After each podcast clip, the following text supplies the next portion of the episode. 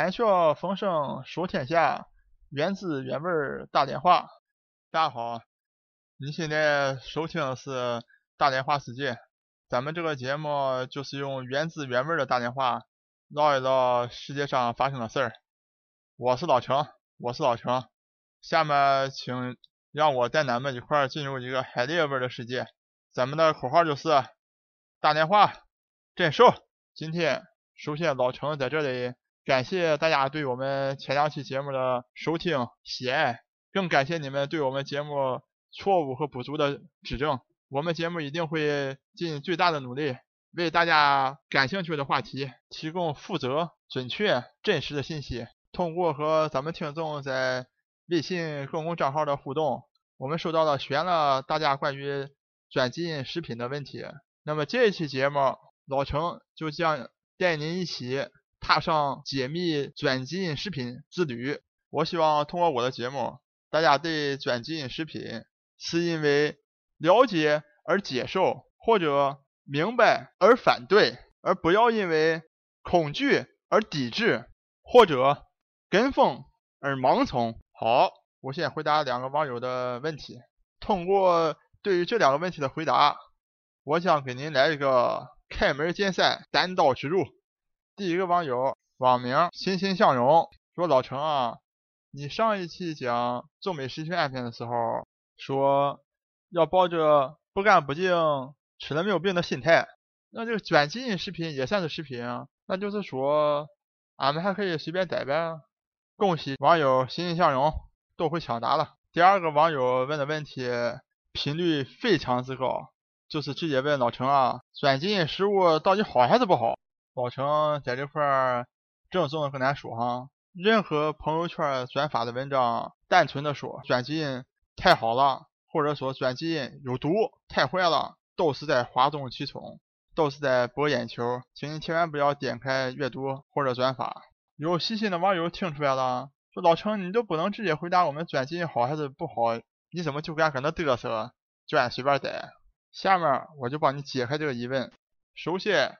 我先跟大家说一说都有哪些常见的转基因作物。根据美国农业部网站数据，美国有百分之九十七的甜菜、九十三的大豆、九十的棉花，还有我上一期讲过的啊，喂牛的苞米，百分之九十都是转基因。还有靠木瓜丰胸的女性注意了啊，所有在夏威夷生长的木瓜全部都是转基因。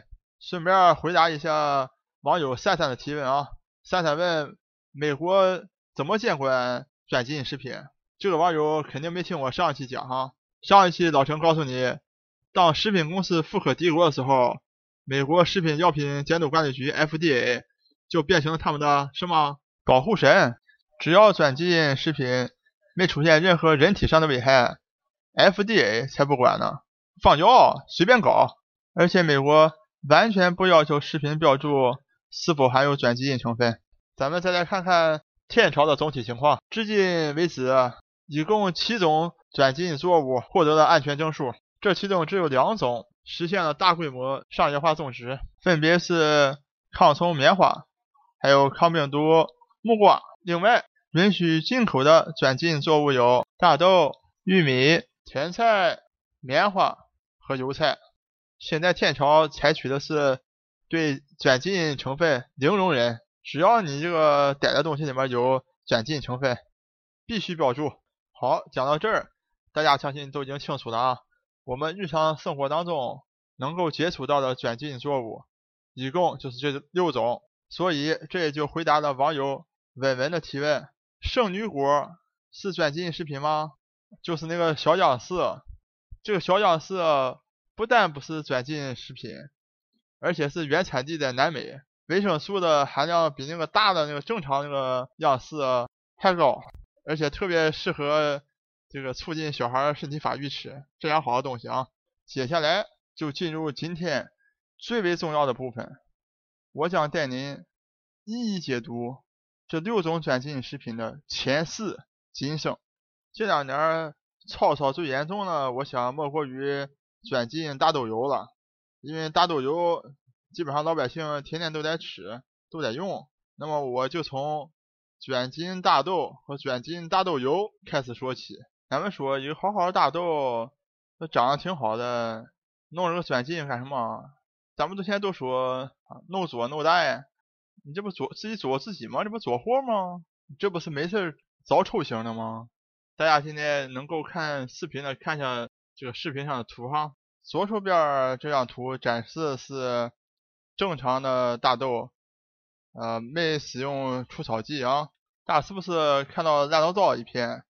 这就是自然状态下大豆田地里大豆需要和杂草拼抢生存空间和营养的状态哈。那么传统意义上的大豆农呢，就需要付出艰辛的努力，把杂草一一拔掉。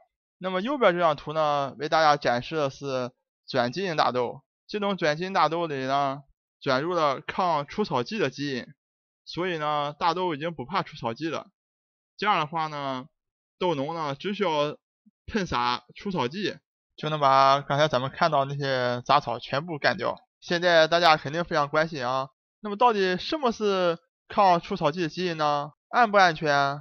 请大家跟随老程一起。闭上眼睛，咱们一起梦回高中生物课堂，温习一下转基因这个基因到底是干什么的。收看视频的观众朋友们已经看到啊，所谓转基因里面的基因，就是一段含有特定 DNA 序列的遗传物质，通过转录为 mRNA，可以合成蛋白质。合成蛋白质以后呢，mRNA 就会自动分解掉。所以这张图很重要，大家一定要记住。那么你现在所担心的转基因食品里面含有比正常食品多出来的东西，就是这个所谓的转进去这一段 DNA 的基因和它产生的蛋白质。好，我们再回到转基因大豆。简单说，所谓转基因大豆就是抗除草剂大豆。现在大家再看一下图。我们来看看所谓除草剂是怎么工作的。这个除草剂呢，就是能破坏植物生长所必需的 EPSP 合成酶，这样的话，植物就合成不了自身所需要的氨基酸，从而就都死了。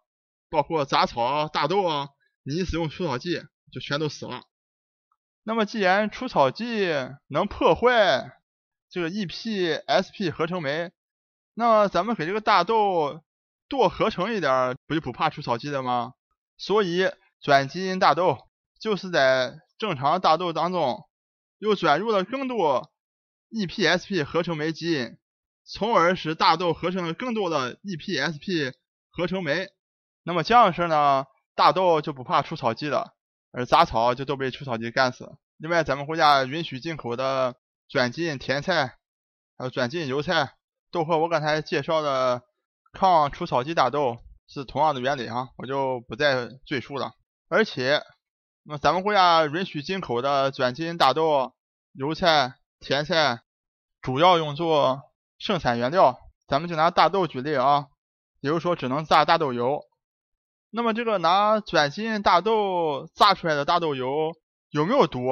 是不是比非转基因大豆榨的油危险啊？这个问题呢，非常好回答。现在咱们大家都已经知道了啊，转基因大豆比非转基因大豆就多了一段 EPSP 合成酶基因啊，还多了一些 EPSP 合成酶。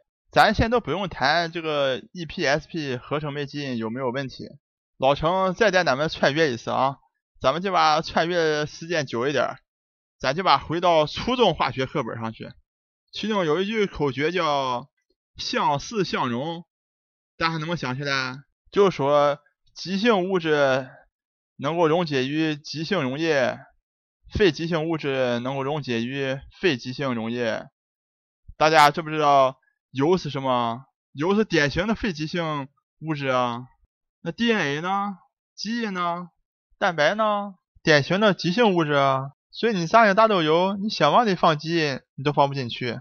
所以老程说，正规的转基因大豆油没有事儿。下面请网友丹妞注意了啊！我要回答你一下，转基因棉花和转基因玉米是怎么抗虫的？请能够看视频的继续看一下视频。现在视频上已经显示出来转基因棉花是如何抗虫的原理了。啊，那么所谓转基因棉花呢，实际上就是转了能够合成 Bt 蛋白基因的棉花。Bt 蛋白是怎么回事呢？咱们可以简单说啊，就说一种特别变态的细菌，能够合成一种特别变态的蛋白质。那么这种蛋白质呢，本身是没有毒性的，但是昆虫吃了以后呢，经过昆虫肠道蛋白酶的加工，被激活了，变成一种对昆虫有毒的蛋白毒素。那么这种毒素呢，能够和昆虫肠道的细胞上的受体结合，结合以后呢，就造成了昆虫肠道穿孔，就没法吃东西了，过两天就死了。那么这个转进去了。Bt 蛋白基因的棉花也就拥有了合成 Bt 蛋白的能力。这样式的话，昆虫一吃棉花就被棉花毒死了，所以就达到了避免棉花被棉铃虫吃掉的悲惨结局。听到这儿，肯定有的网友觉得老程这个变态蛋白太可怕了，那昆虫吃了之后肠都破了，那咱吃了还有好吗？老程跟咱说，一点事儿没有。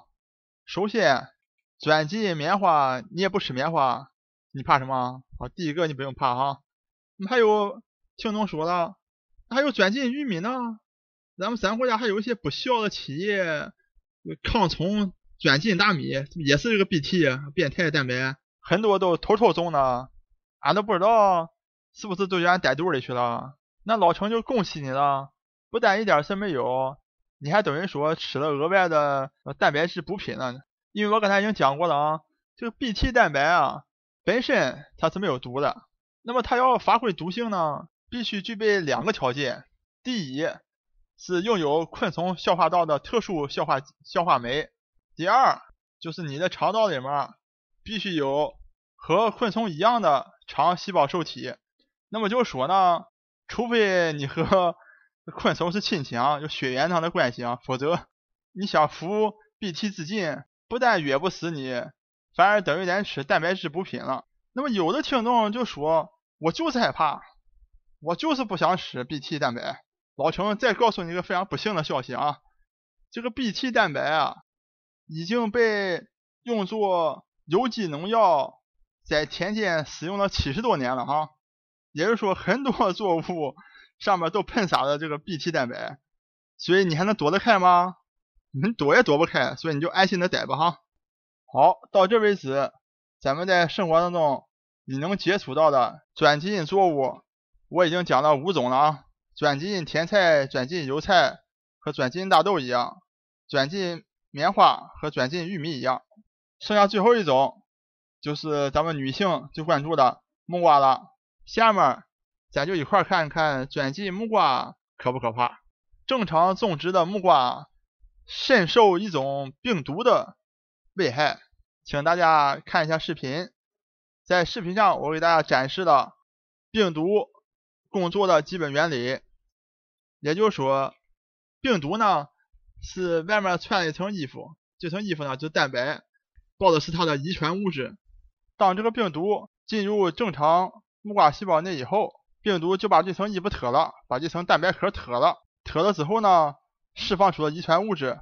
我刚才讲了，RNA 合成，然后复制一对新的病毒。这个病毒穿上衣服以后，再从木瓜细胞里释放出去，就达到了大量繁殖的效果。那么这个病毒啊非常厉害，在野外种植的时候，一旦得病，百分之九十的木瓜就都完蛋了，基本上就等于是白种了。那么转了。基因以后的木瓜就再也不发这种病毒了，是这样式的。就转基因木瓜就是把刚才我给大家看的啊，这个病毒的这一套衣服，就这个蛋白质外壳给转到木瓜里去，就木瓜自己能够产生病毒的蛋白质外壳。这个时候，有的听众就好有疑问了，哎，老程，这怎么那么奇怪？你这个。木瓜自己能产生病毒的蛋白质外壳，那怎么就能抗病毒了呢？这个积累啊，如果跟咱解释，啊用到非常复杂的分子生物学知识。那如果对这个机理感兴趣的同学呢，可以自己看我展示的这个机理，在视频上就有，感兴趣的可以自己研究。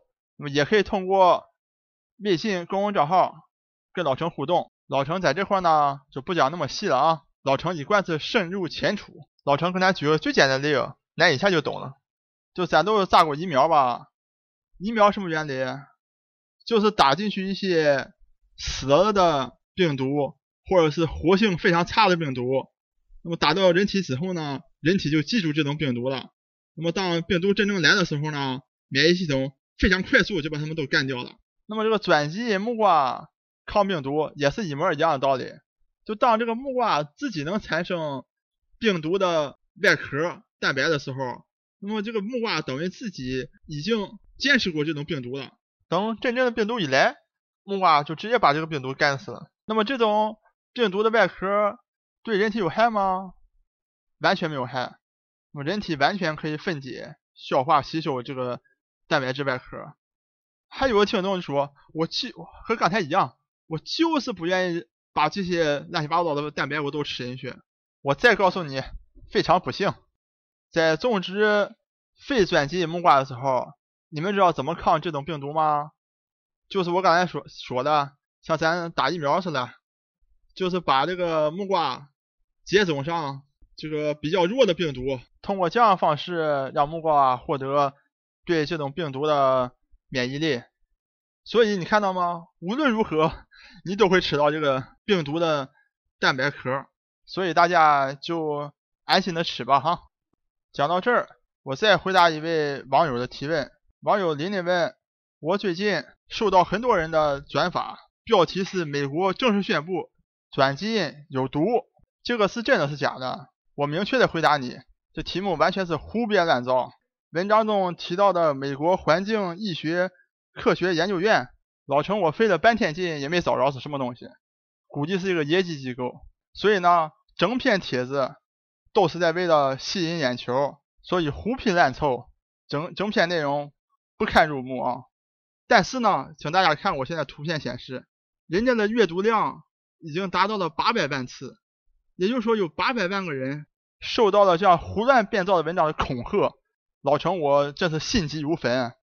如果各位听众，您觉得老陈我讲的是诚恳的，是科学的，请您帮我把这期节目转发给更多的朋友。我希望让每一个人都能够了解。真实的转基因，从而做出理性的判断，再不被这样的文章恐吓。好，讲到这里，我就已经把咱们身边能够见到的、能够接触到的转基因农作物、转基因食品的原理都跟大家介绍了。我想跟大家强调一个特别重要的观念是什么呢？就是说，转基因是分很多不同的方式和积累的。大家可以看到，大豆。木瓜、棉花这三种完全不一样的积累，所以千万不要一说转基因就把它简而化之。比如像今天老陈我说，你现在身边能见到的转基因食品、转基因作物都非常安全，然后你就说转基因是安全的。老程都说了，转基因很安全。我老程我可从来没说过转基因很安全。那么有没有其他品种的转基因，老程认为有风险呢？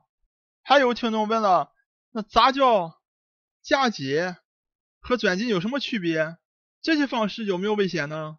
老程会在下一期转基因食品全解密下集为大家解密，敬请期待。如果各位听众还有任何关于转基因的问题，请通过微信公众账号“大连话世界”和“大连话世界”官方微博向老程提问。老程也会在下期节目中为您解答您的问题。根据本节目法律顾问的意见，老程在最后还需要插一句：本节目一切观点均属个人观点，一切材料均来自网络。本节目不对你的生活方式构成任何指导。参与话题的讨论，请关注我们的微信公众账号“大连花世界”，或者在新浪微博大连花世界。我们等你来吐槽。